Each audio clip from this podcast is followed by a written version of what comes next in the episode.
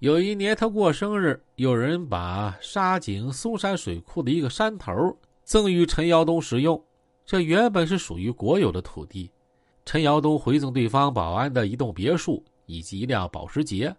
拿到这块风水宝地，陈尧东是大兴土木，外边以废品收购站来掩人耳目，里面呢建起了六栋联排别墅。他还请来国外知名设计师。设计了 KTV、赌场、桑拿房、健身室、游戏室和游泳池，哈，应有尽有。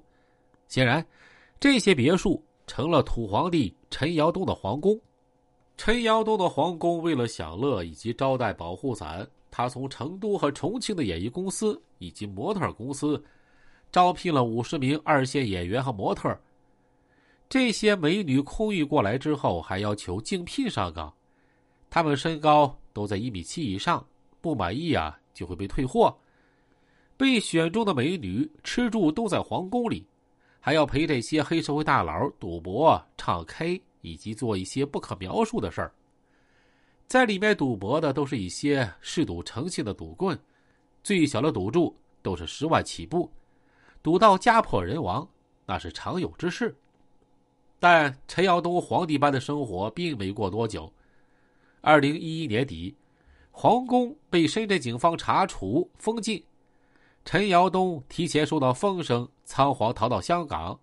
当时，还有马仔跟着他一块出逃，在香港给他做了六天的饭。没过多久，陈耀东以为此事风头已过，又悄悄返回了。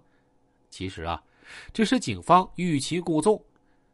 回到深圳，陈耀东又感觉风声不对，就躲在。星河大厦的银通商务酒店九零幺，把大把大把的现金啊给烧毁了。走到穷途末路的陈耀东，这才发现再多的钱也不过是一堆废纸。二零一一年十一月二十九日，陈耀东发现情况不妙，立马逃到黄岗口岸，打算再次出境。就在这个时候，他在口岸被警方当场抓获。被抓之时，陈尧东还试图以两千万诱惑民警，企图金钱贿赂民警放过他，但是遭到了断然拒绝。陈尧东被抓，但此消息呀并没走漏，马仔们也不知他的去向。警方不动声色，暗中观察这个黑社会的一举一动。二零一二年二月七日，数百名荷枪实弹的特警对沙井几个酒店和娱乐场所。进行突击检查，一举捣毁了这个黑社会团伙。陈尧东曾经藏身的银通商务酒店九零幺房设了几道门，特警们强行破门而入，在里面发现大量珍宝玉器，最后动用大量警力，四辆大货车才把里面的东西呀啊所有的珍玩运走。而且，这只是陈尧东聚敛财物的冰山一角。他被冻结的银行卡金额数以亿计。曾经如日中天的土皇帝陈耀东落网了，但是最开心的不是当地村民，而是他的同门师弟陈永森。陈永森同样是香港新延安在深圳的分支，幕后也是受陈锡波指使。碍于师出同门，陈耀东控制沙井，而陈永森呢垄断福永。双方各自经营，互不干涉。此时，陈尧东被灭，陈友森成了最大赢家，当之无愧的成了新延安啊在内地的大佬。但是，当时警方在调查陈尧东的案件时，发现许多线索都指向陈友森。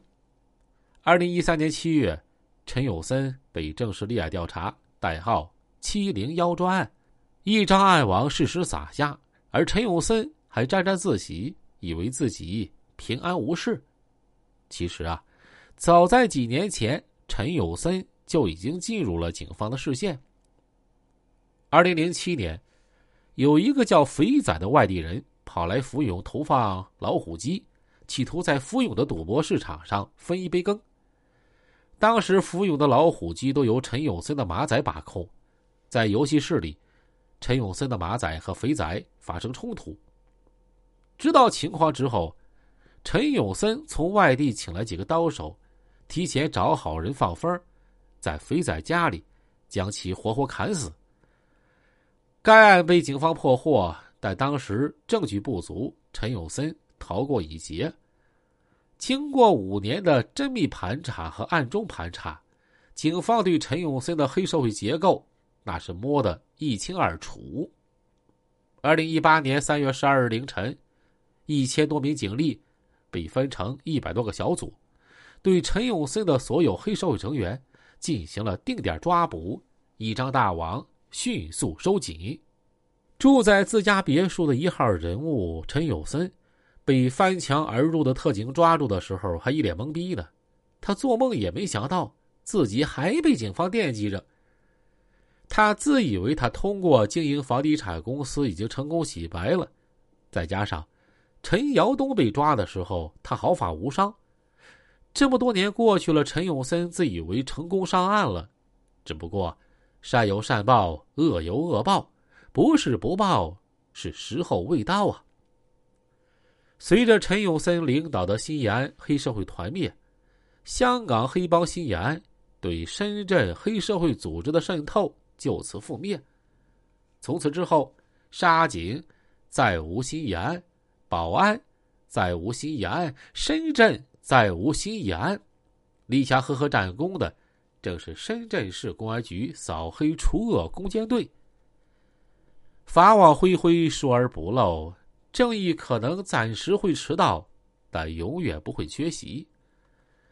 龙哥陈尧东被判无期徒刑，没收全部家产，还被罚了一点二七亿元。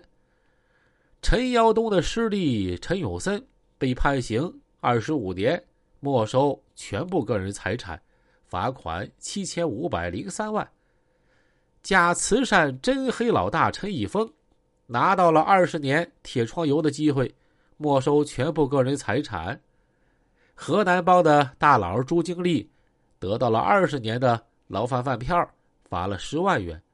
坑子的贵州帮和四川帮双料老大小公鸡儿啊杨长辉获得了十七年的坐牢资格，被罚了一百五十万元。同时，这些黑老大的马仔们死的死，伤的伤，侥幸活下来的。都获得了时间长短不一的坐牢资格，在持续高压的扫黑除恶政策下，黑社会滋生的空间只会越来越小。任何黑社会组织都是一种很侥幸而肤浅的行为。青天白日，朗朗乾坤，律法严明，岂能任暴力猖狂到底呀？